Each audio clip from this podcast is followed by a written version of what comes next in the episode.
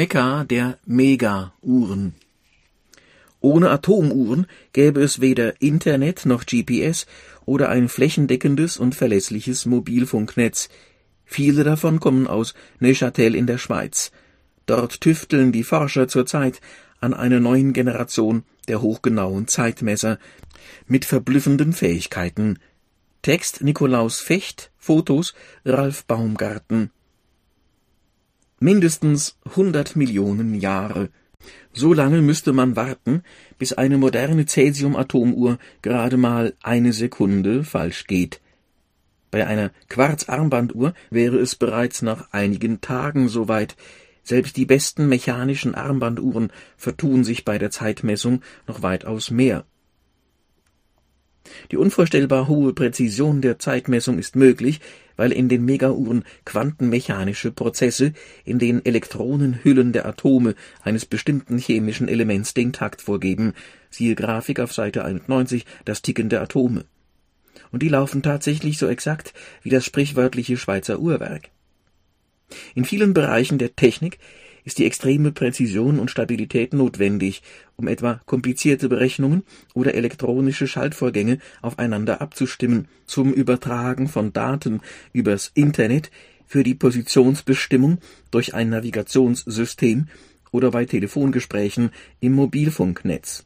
Für die meisten dieser Anwendungen genügt die Ganggenauigkeit herkömmlicher Atomuhren, doch manche Aufgaben, etwa in der Grundlagenforschung, benötigen eine noch deutlich höhere Präzision, zum Beispiel um das Schwerefeld der Erde hochgenau zu vermessen.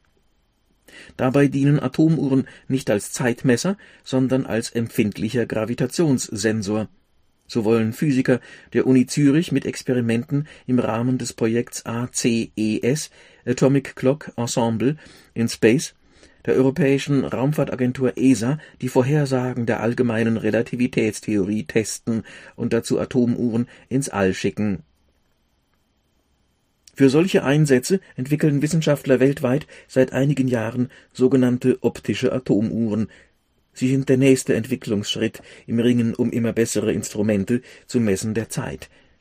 Bei einer optischen Atomuhr werden die zeittaktgebenden Atome nicht durch Mikrowellen angeregt, wie etwa bei den Cäsium-Atomuhren in Braunschweig, sondern durch sichtbares Licht aus einem Laser. Das hat eine viel kürzere Wellenlänge und ermöglicht dadurch eine weitaus höhere Ganggenauigkeit. Optische Atomuhren sind rund 100 bis 1000 Mal so genau wie andere atomare Zeitmesser. Sie gehen pro Tag nicht mehr als eine Femtosekunde falsch, eine Billiardstel Sekunde. Bis eine solche Atomuhr eine Sekunde nachgeht, müssten also etliche Jahrmilliarden vergehen.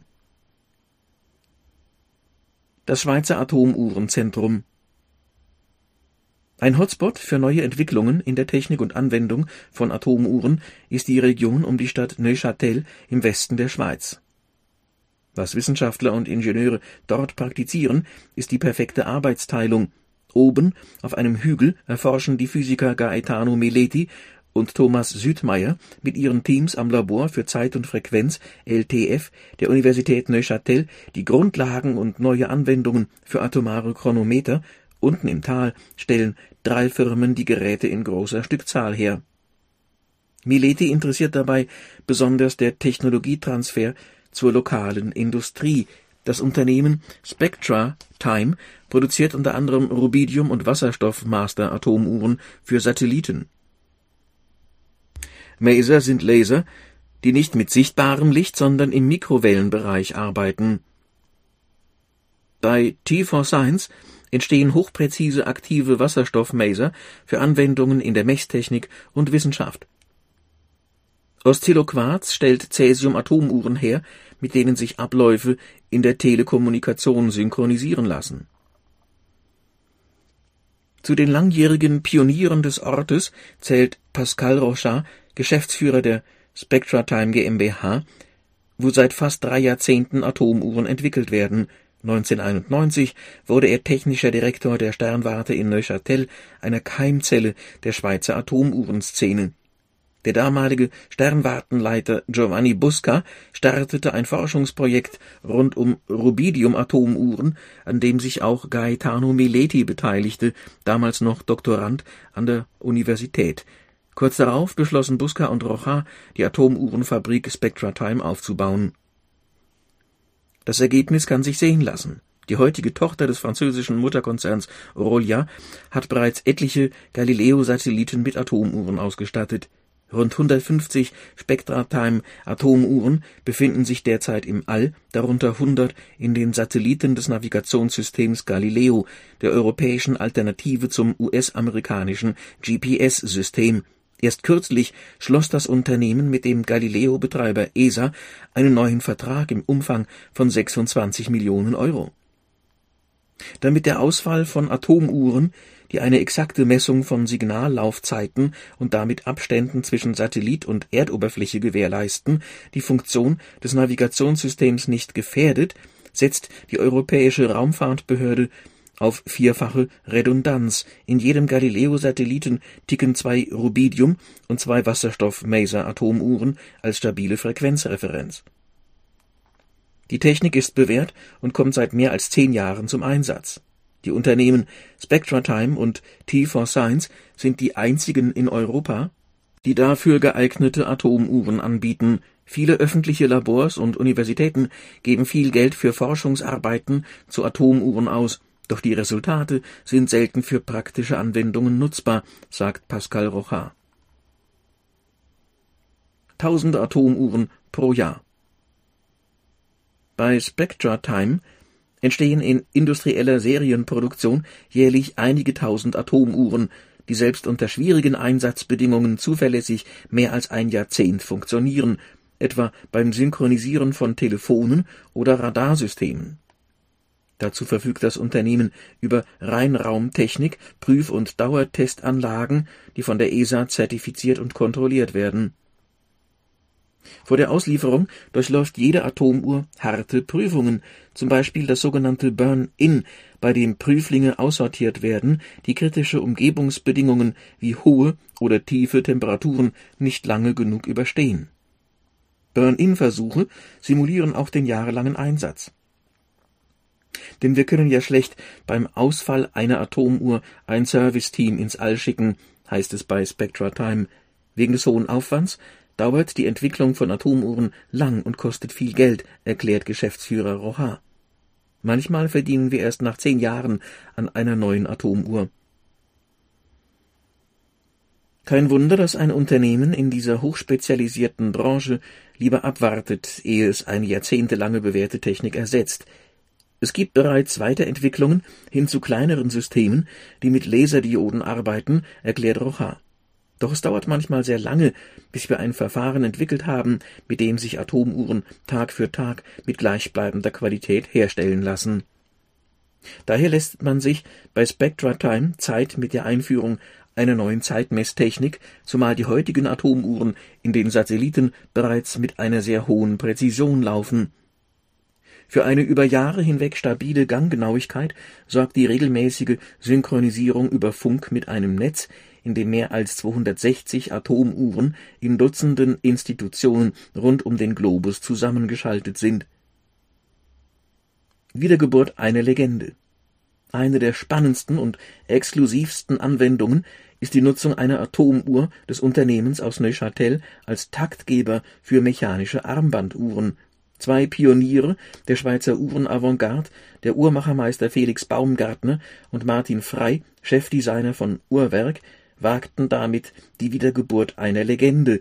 Die beiden Gründer der Marke Uhrwerk aus Genf und Zürich wurden inspiriert durch eine Erfindung ihres Landsmanns Abraham Louis Breguet, die er 1795 in einem Brief so beschrieb: Ich habe ein Mittel erfunden, um Taschenuhren zu stellen und zu regulieren, ohne dass sich jemand darum kümmern muss. Jeden Abend, wenn man zu Bett geht, platziert man die Taschenuhr auf der Tischuhr. Am Morgen oder eine Stunde später ist sie genau mit der Tischuhr abgeglichen, es besteht nicht einmal die Notwendigkeit, die Taschenuhr zu öffnen. Es handelte sich dabei keineswegs um eine Luxusspinnerei für Reiche, sondern um eine messtechnische Notwendigkeit, etwa für den damals aufkommenden internationalen Eisenbahnverkehr. Breguet baute zwölf bis fünfzehn Paare der sympathischen Pendulen mit je einer Taschen- und einer Pendeluhr, die jeden Tag um Mitternacht die Taschenuhr sekundengenau einstellte und ihren Gang regulierte, so war sichergestellt, dass sie kaum vor oder nachging. Atome regeln eine Taschenuhr. Die Erfindung von Breguet, der im heutigen Atomuhren-Mekka Neuchâtel geboren wurde, ließ Baumgartner nicht mehr los. Schließlich steckte er auch Uhrwerk-Mitgründer Frey mit seiner Begeisterung an. Die beiden starteten die Entwicklung von sogenannten atomar-mechanischen Regeleinheiten Atomic Mechanical Control AMC. Sie basieren auf dem Prinzip der elektronischen Regelung mechanischer Armbanduhren wobei als steuernde Mutteruhr eine Atomuhr dient. Sie reguliert den Gang einer eingelegten speziellen Taschenuhr und reduziert deren Vor oder Nachgang auf ein Minimum. Das Aluminiumgehäuse der Atomuhr passt in einen Schuhkarton. Für die Entwicklung der AMC-Technik nutzten die Uhrwerkpioniere die Expertise der Forscher Mileti und Rochard die Umsetzung der Idee geschah im Produktionsnetzwerk des Unternehmens, das aus mehreren kleinen Manufakturen besteht, unter anderem in Genf und Zürich. Einen wesentlichen Part übernahm der Uhrmacher Dominique Bouzer, der in Bux im Aargau zusammen mit seinem Kollegen Cyrano Devonté eigene und Uhrwerkuhren entwickelt und baut Bouzet ist ein Traditionalist, dessen Uhren mit Computertechnik entwickelt, dann aber rein mechanisch auf alten Hochpräzisionsmaschinen gefertigt werden. Eine Ausnahme machen beim AMC-Projekt die Spectra-Time-Atomuhr und ihr 35 Kilogramm schweres Gehäuse, das vollständig aus Aluminium besteht und das in einen großen Schuhkarton passt doch die eigentliche Innovation ist die mechanische Schnittstelle zwischen der atomaren Hauptuhr, die mit einer maximalen Gangabweichung von einer Sekunde in 317 Jahren den Takt vorgibt, und der Armbanduhr, deren Unruh viermal pro Sekunde schwingt und die von Hand aufgezogen wird. Die Atomhauptuhr, der sogenannte Monolith, passt sich eigenständig an Netzspannungen von 90 bis 240 Volt an ein eigens dafür entwickelter Schaltkreis stellt sicher, dass die in vielen elektrischen Netzen üblichen Schwankungen von Frequenz und Spannung nicht den präzisen Takt der beiden Schwingkreise eines Yttrium-Eisen-Granat und eines Rubidium-Oszillators beeinflussen. Für zusätzliche Genauigkeit sorgt die Synchronisation über GPS-Signale, die per Funk oder Internet auch die richtige Zeitzone einstellen. Der Monolith zieht die Armbanduhr auf stellt die richtige Uhrzeit ein und reguliert gegebenenfalls ihren Gang. Bei Breguets Erfindung befand sich der gesamte Mechanismus zur Gangregulierung in der Taschenuhr und wurde zu einem festgelegten Zeitpunkt durch eine von der Tischuhr in die Taschenuhr führende Stange ausgelöst. Bei der AMC wird das gleiche Prinzip angewandt. Zum Zeitpunkt der Gangregulierung erhält die Armbanduhr einen Impuls über einen Drücker Dadurch wird ein Hebel betätigt, an dessen gegenüberliegendem Ende sich eine auf einer Achse drehende Schere befindet. Die beiden Scherenteile schließen sich um die halbmondförmige Scherenscheibe, die sich auf der Welle des Sekundenzeigers dreht. Ein pfiffiger Scherenmechanismus. Stimmen die Uhrzeit der Atomuhr und der Armbanduhr auf die Sekunde genau überein, liegen die Scherenteile ganz außen an der Scherenscheibe an ist die Uhrzeit aber nicht exakt synchronisiert, schließt sich eine der Scherenteile weiter als der andere. Dadurch dreht sich die Scherenscheibe ebenfalls, doch aufgrund ihrer Form kann sich nur eines der beiden Scherenteile bewegen. Die Korrektur sorgt dafür, dass die Uhr am nächsten Tag etwas schneller oder langsamer läuft. Doch was kostet eine solche Spezialentwicklung, von der die Firma Uhrwerk mit ihren rund 15 Mitarbeitern nur drei Stück baut? Ein AMC-Paar aus Atom und Taschenuhr kostet 2,7 Millionen Schweizer Franken, und trotz dieses stolzen Preises sind laut Uhrwerk alle drei Zeitmessduos bereits verkauft. Für das Team in Neuchâtel ist die Entwicklung in erster Linie eine Demonstration, die zeigt, wie sich elektronische, atomare und mechanische Systeme kombinieren lassen. Die Miniaturisierung von Atomuhren ist weltweit ein wichtiges Forschungsthema, so haben Wissenschaftler am National Institute of Standards and Technology (NIST) der USA in Boulder in Colorado bereits 2003 eine Rubidiumuhr gebaut, die nur so groß ist wie ein Fingerhut. Auch die Forscher bei SpectraTime entwickeln neue winzige Atomzeitmesser Kleine tragbare Atomuhren nutzen als Taktgeber Rubidiumatome, die in luftleeren Glaskolben eingeschlossen sind und von einer quarzgetakteten Elektronik über elektromagnetische Felder mit hohen Frequenzen im Mikrowellenbereich angeregt werden. Erst wenn das Mikrowellenfeld im gleichen Takt wie die Atome schwingt, befindet es sich im präzisen Zeittakt. Physiker sprechen bei diesem Zustand von Kernspinresonanz. Sie dient als Vergleichsmaßstab das Messen der Schwingungen in dem Röhrchen geschieht mit Hilfe eines Lichtsignals aus einer Plasmaentladungslampe. Diese kleinen Vakuumröhrchen, die weltweit nur wenige Firmen wie SpectraTime in Neuchâtel herstellen, dienen als hochpräzise Zeitgeber etwa in Satelliten. Nur die Gravitation als Begrenzung. Nach dem Trend zur Miniaturisierung ringen die Entwickler von Atomuhren auch um immer genauere Geräte den derzeit genauesten atomaren Chronometer haben ebenfalls die US-Wissenschaftler am NIST entwickelt. Die optische Atomuhr, die im November 18 erstmals vorgestellt wurde, hat eine so geringe systematische Unsicherheit bei der Zeitmessung, dass ihre Messungenauigkeit erstmals nur von der Gravitation begrenzt wird. Mit so präzisen Zeitmessern könnten sich künftig ganz neue Herausforderungen meistern lassen so belegen Analysen von Forschern der Uni Zürich, dass sich Atomuhren nutzen lassen, um Vulkane zu überwachen. Laut Albert Einsteins allgemeiner Relativitätstheorie laufen Uhren langsamer, wenn sich ihnen eine Masse nähert. Fließt Lava in eine Kammer unterhalb eines Vulkans, verlangsamt sich der Gang einer Atomuhr am Berg geringfügig im Vergleich zu einer weiter entfernten Uhr. Bislang werden Vulkane mit GPS-Empfängern überwacht. Ihre Messdaten müssen jahrelang gesammelt werden, bevor sich daraus das Volumen von neuem Magma abschätzen lässt. Vor Ort aufgestellte Atomuhren dagegen könnten diese Informationen schon nach wenigen Stunden liefern.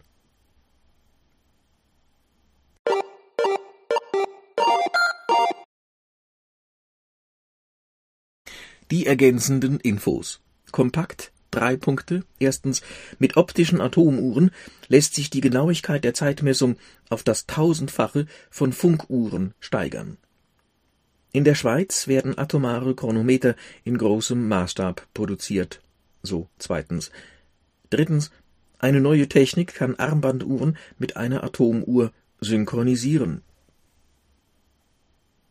Dann das Ticken der Atome im Prinzip funktionieren Atomuhren wie alle Uhren mit einem Taktgeber und einem Zählwerk.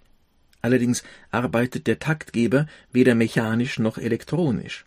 Statt Pendel, Unruh oder elektronischem Schwingkreis übernehmen Atome die Aufgabe, den Rhythmus des Tickens vorzugeben, dank ihrer Eigenschaft, beim Übergang zwischen verschiedenen Energiezuständen elektromagnetische Wellen einer festen Frequenz anzunehmen oder abzugeben Typisch ist der Aufbau einer Cäsium-Atomuhr.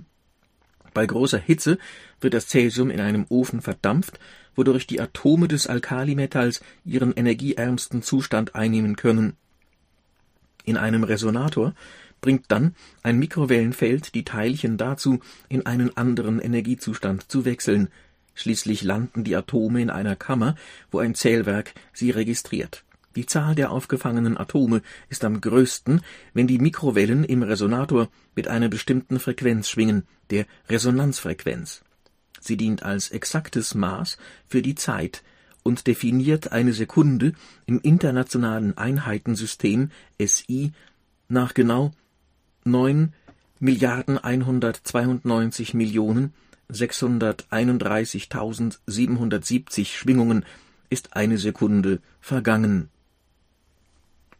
und so misst eine Atomuhr die Zeit. In einem Ofen wird Cäsium erhitzt. Aus einer Öffnung tritt ein Strahl mit Cäsiumatomen aus. Magnet 1 lenkt ungeeignete Atome ab. Am Resonator werden Atome mit Mikrowellen bestrahlt oder im. Je exakter die Frequenz der Mikrowellen und der Atome übereinstimmen in Klammern (Resonanz), umso mehr Atome ändern ihren Energiezustand. Magnet 2 sortiert nicht veränderte Atome aus. Ein Zählwerk erkennt, bei welcher Frequenz die meisten Atome ihren Zustand ändern. Das Zählwerk legt die Frequenz fest. Innerhalb des Generators die Frequenz liegt bei 9 Milliarden 192 Millionen 631.770 Hertz. Eine Steuerelektronik regelt die exakte Einstellung. Wichtig zu wissen hier, Atome können zwei Zustände haben. Dann Pascal Rochat, Chef der Schweizer Firma SpectraTime, präsentiert Rubidium-Atomuhren, die das Unternehmen in Serie produziert für Telefone oder Radarsysteme. SpectraTime-Techniker François Delacqui prüft Mikrowellenlaser für Galileo-Satelliten. Optische Atomuhren gehen pro Tag maximal eine Billiardstel Sekunde falsch. Komponenten für Atomuhren werden in großer Zahl produziert, das Rubidium als Herz der Uhr wird in eine Glasröhre eingeschweißt. Vor dem Einsatz im All steht ein Test im Vakuum. Uhrwerk-Chefdesigner Martin Frey und Uhrmacher Felix Baumgartner haben eine Schnittstelle zwischen Armband und Atomuhr entwickelt. Das Aluminiumgehäuse der Atomuhr passt in einen Schuhkarton. Das Sekundenrad zeigt, ob die Uhr richtig geht. Über eine mechanische Schnittstelle gibt die Atomuhr den Takt vor. Und in einem Reihenraum der Uni Neuchâtel erforscht Norbert Matsching die Grundlage der nächsten Atomuhrgeneration. Und zum Autor und Fotografen Nikolaus Fecht ist Journalist in Gelsenkirchen. Den auf Reportagen spezialisierten Autor hat das zugleich bescheidene und kreative Ambiente enorm beeindruckt. Ralf Baumgarten ist Fotograf in Köln. Von dem Fotojournalisten stammt die Idee zu diesem Bericht aus dem Mekka der Atomuhren. Ja, soweit die Kostprobe aus Bild der Wissenschaft. Wenn Sie allmonatlich gut informiert sein mögen über Medizin, Biologie, Technik, Soziologie, Psychologie, Archäologie, Anthropologie, Astronomie, Geographie und Geologie, dann sind Sie bei mir richtig. Frank Winterstein, Geschwister Schollstraße 24a 35039 Marburg. Telefon 0170 1458843. E-Mail winterbottom, geschrieben wieder Winter, B-O-T-T-O-M,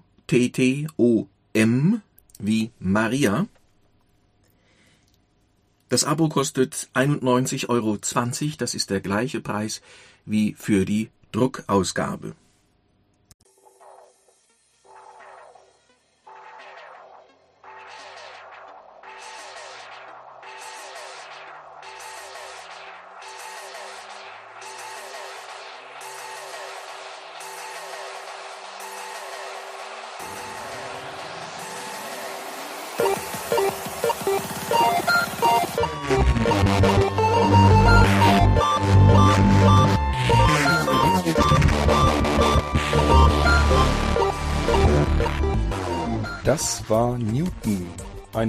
Podcast-Produktion von Blinzeln Media in Zusammenarbeit mit dem Audiomagazin Bild der Wissenschaft. Gern kannst du uns kontaktieren, entweder über das Kontaktformular unserer Homepage www.blinzeln.org oder aber per E-Mail an podcast.blinzeln.org. Immer dran denken, blinzeln schreibt man in unserem Fall mit einem D in der Mitte. Unser Podcast-Anrufbeantworter steht dir natürlich auch zur Verfügung unter der deutschen Telefonnummer 05165 439 461 und wenn du aus dem Ausland anrufst, einfach die vorangegangene 0 gegen die 0049 für Deutschland ersetzen. Wir bedanken uns für dein Interesse und freuen uns darauf, wenn du auch beim nächsten Mal bei einem unserer Podcasts wieder mit dabei bist.